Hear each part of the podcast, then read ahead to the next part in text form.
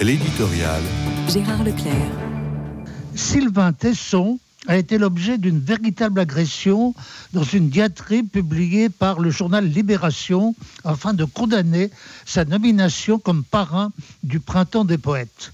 Il se trouve que je connais Sylvain parce qu'il est le fils de mon ancien patron, Philippe Tesson, auquel je dois tant dans ma carrière professionnelle.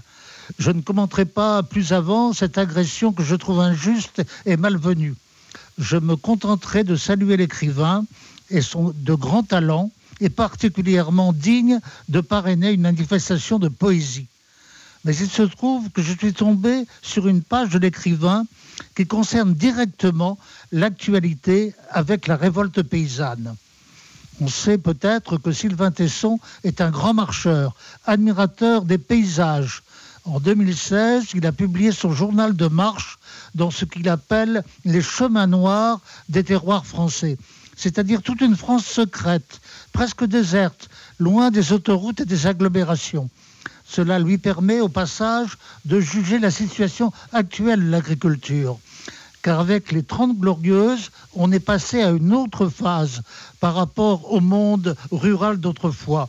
Les Trente Glorieuses, écrit-il, avaient accouché d'un nouveau paysage, redistribué les cartes du sol, réorchestré la conversation de l'homme et de la terre.